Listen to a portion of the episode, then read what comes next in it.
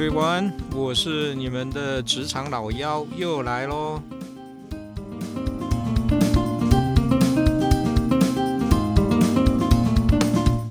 今天呢，我们请这个职场小白啊，一起来谈一个有趣的问题啊，就是呃，无能的主管哈，大概会长什么样子啊？哈，呃，来，小白跟大家打个招呼啊。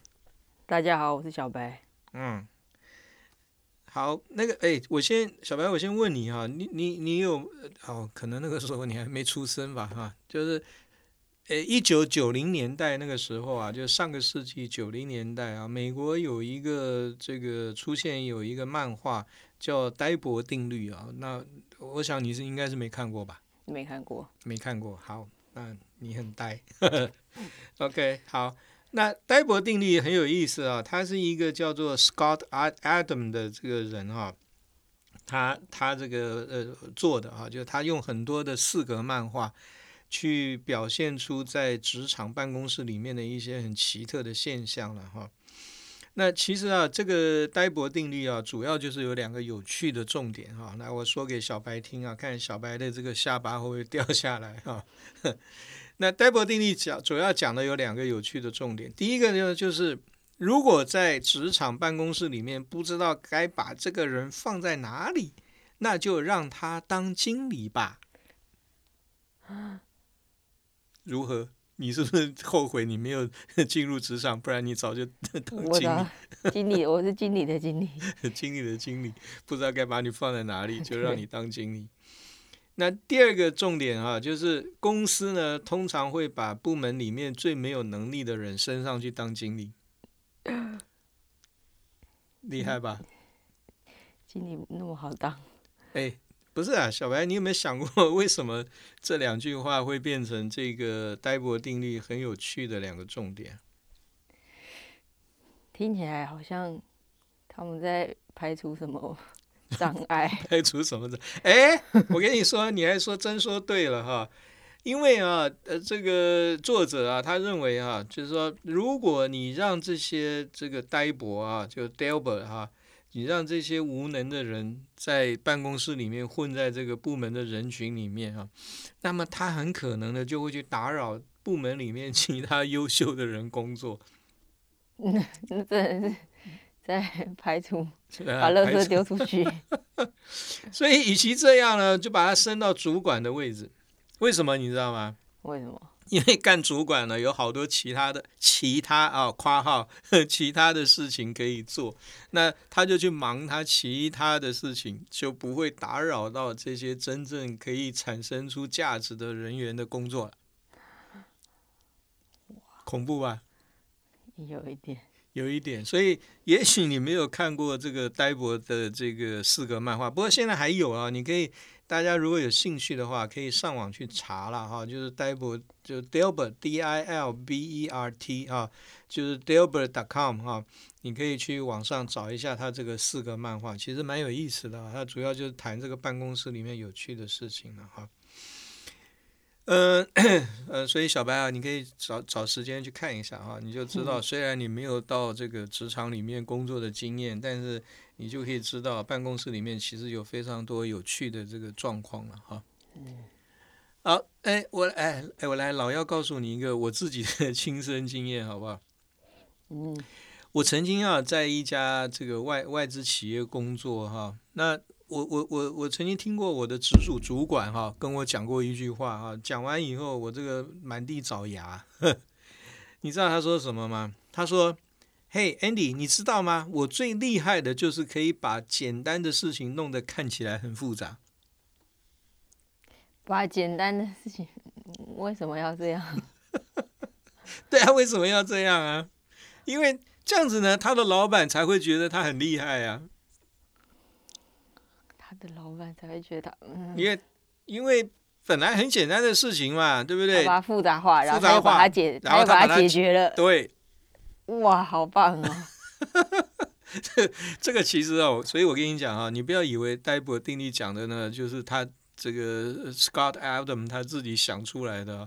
我跟你说，我老幺自己就曾经碰到这样子的这个呆博主管啊，太厉害了。所以啊，那个时候你知道吗？我我在那家公司工作的时候，其实你从他日常的工作里面，从我这个呆博主管的这个日常工作里面，你就可以看出来。因为为什么你知道？你知道我们整个部门最忙的是谁吗？整个部门最忙的，嗯嗯，你想嘛？你猜一下嘛？我们整个部门，假设我们有六个人，有他嘛，有他的秘书，另外还有四个人嘛？你觉得我们这六个人最忙的是谁？他他他他的秘书吗？对，就是他的秘书。他的秘书非常的忙，为什么呢？因为呢。他的秘书要经常把他的这个这个简单变复杂的这个想法呢，要传递出去啊。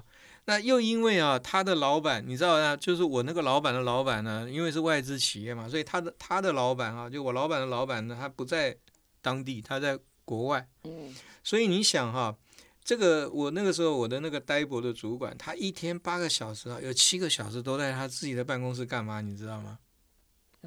写 email，写 email，因为呢，他要告诉老板，他又解决了一件多么复杂的事情啊。不过，哎，Hello，你你不要讲哦。其实除了那个呆博主管跟他的秘书以外，我们另外四个人非常开心。嗯，为什么？因为我们就可以去把我们自己负责的工作能够好好的完成，哎，就不会受到很多的打扰。因为他一直在忙他的那个呃 email，然后他的秘书呢就一直在想办法把他的简单的想法变复杂，所以他们两个人去忙，我们另外四个人就可以好好的把真正该做的事情把它做做做做对做好。所以你真的不要看啊，还真的有这种现象啊。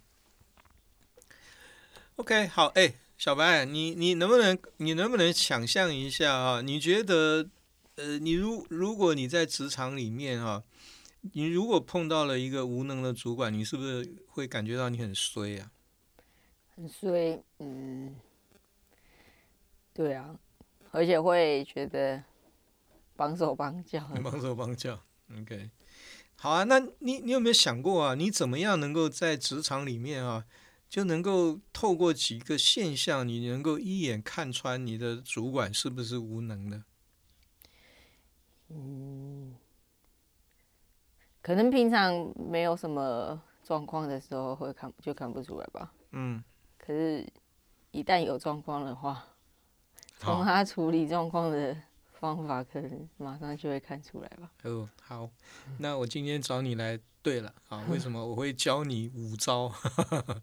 就是不一定要有什么状况，你就可以从这五个现象里面，你就可以判断你的主管到底是这个是不是一个无能的主管。嗯嗯，是不是有兴趣要听听看呢？可以。好，我跟我跟你讲啊，如果你到了职场里面发现啊，你的部门主管他里面他心里面有一个想法，就是自己部门的人要越多越好。人越多越好。对。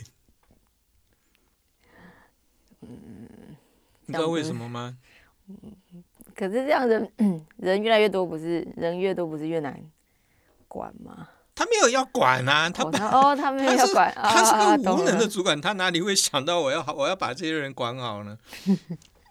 其实不要忘了啊，人多怎么样？好办事嘛。嗯，我真我可是我真的第一个想到的人多。口杂，很多口杂 就很烦。没有，其实我跟你讲，无能的主管啊，你真的会发现，他一天到晚跟老板谈的就是，哎呀，老板啊，我的部门的人人手不够啊，你看有那么多事情啊，我就那么几个人哈。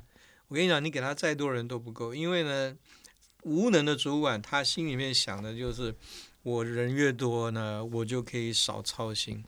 嗯，而且呢，他有一个很重要的迷思，就认为。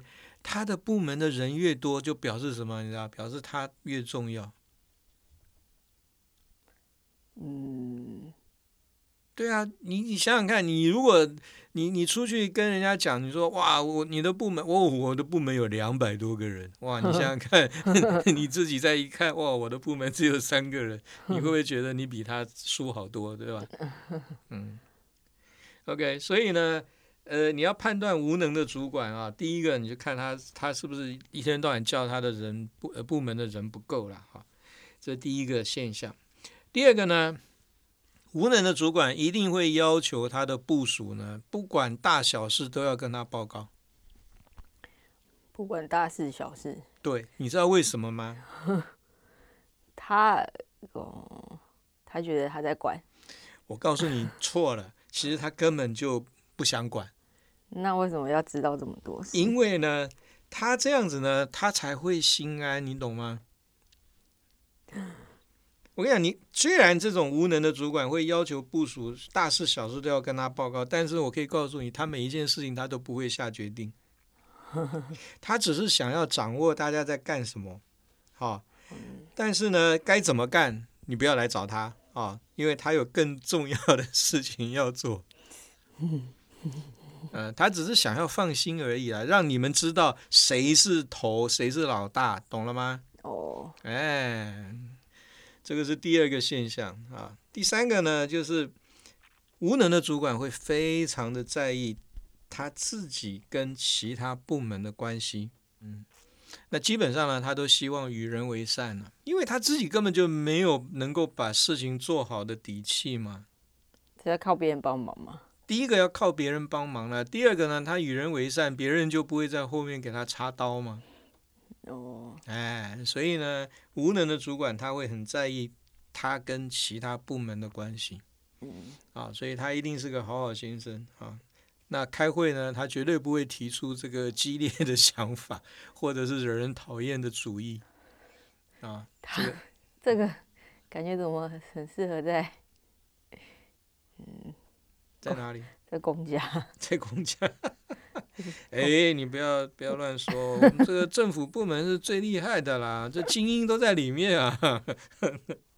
OK，好。第四个你可以观察的哈，就是。这些无能的主管啊，他在这个公司里面，他都追求老二，老二哲学，这个就比较容易理理解了吧？你是说他不喜欢出头嘛？他也不要垫底啊。哦，嗯，为什么啊？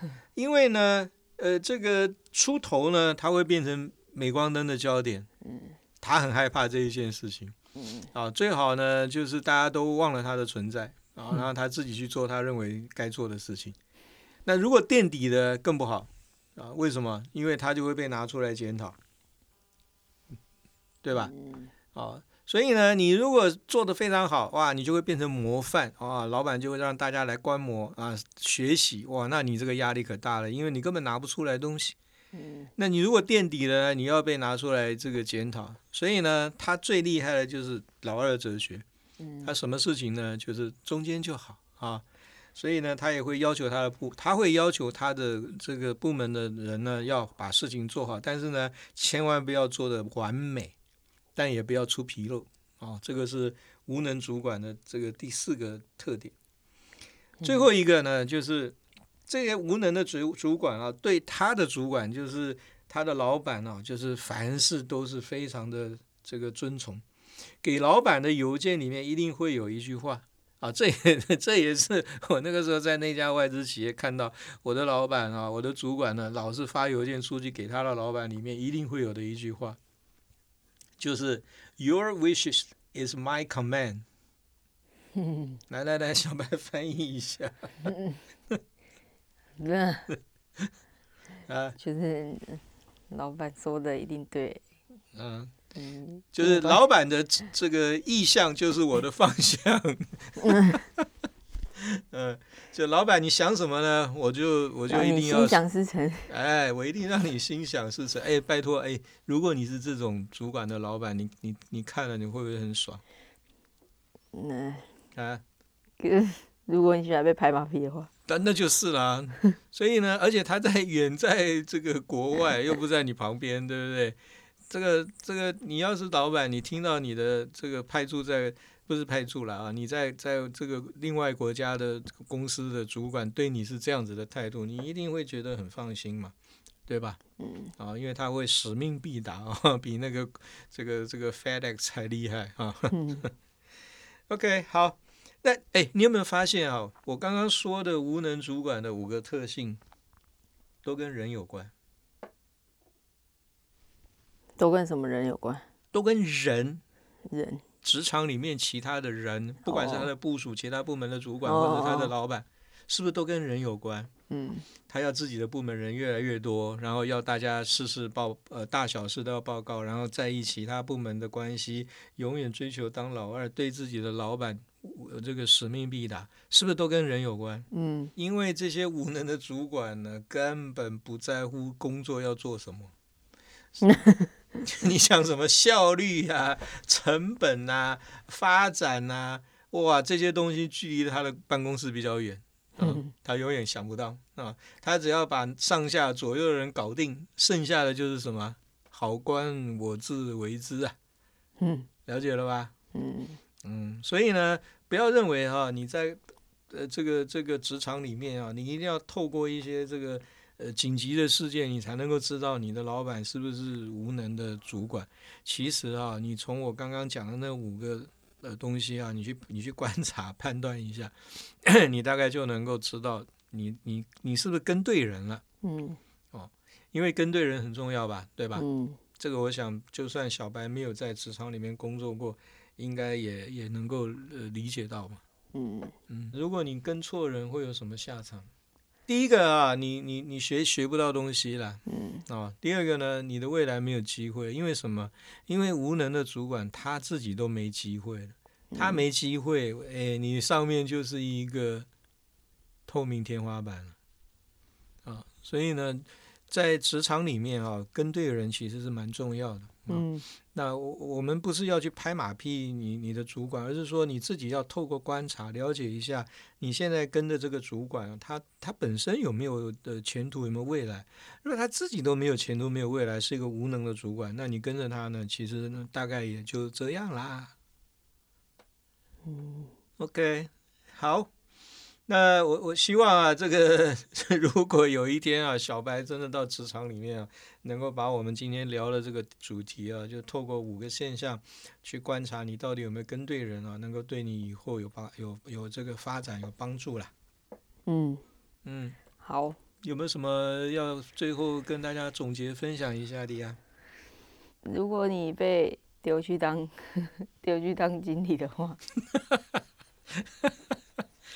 嗯，你要检查自己有没有做这些这些事吗？当然啦，你就要自己就要不要不哎，但是我觉得哈，这个有的时候啊，你就是那种，就是你的管理风格跟你的管理逻辑，你就是那样，有的时候你很难改。这个东西我觉得不太容易学会啊，因为这个好像你的 DNA 一样。我经常我经常做个比喻啊，我说你看那个武侠小说啊。同一个师傅教出来两个徒弟，为什么一个变成武林盟主，一个变成武林败类？他们学拜同样的师傅啊，学同样的武功啊，为什么一个是武林盟主，一个是武林败类？有没有想过？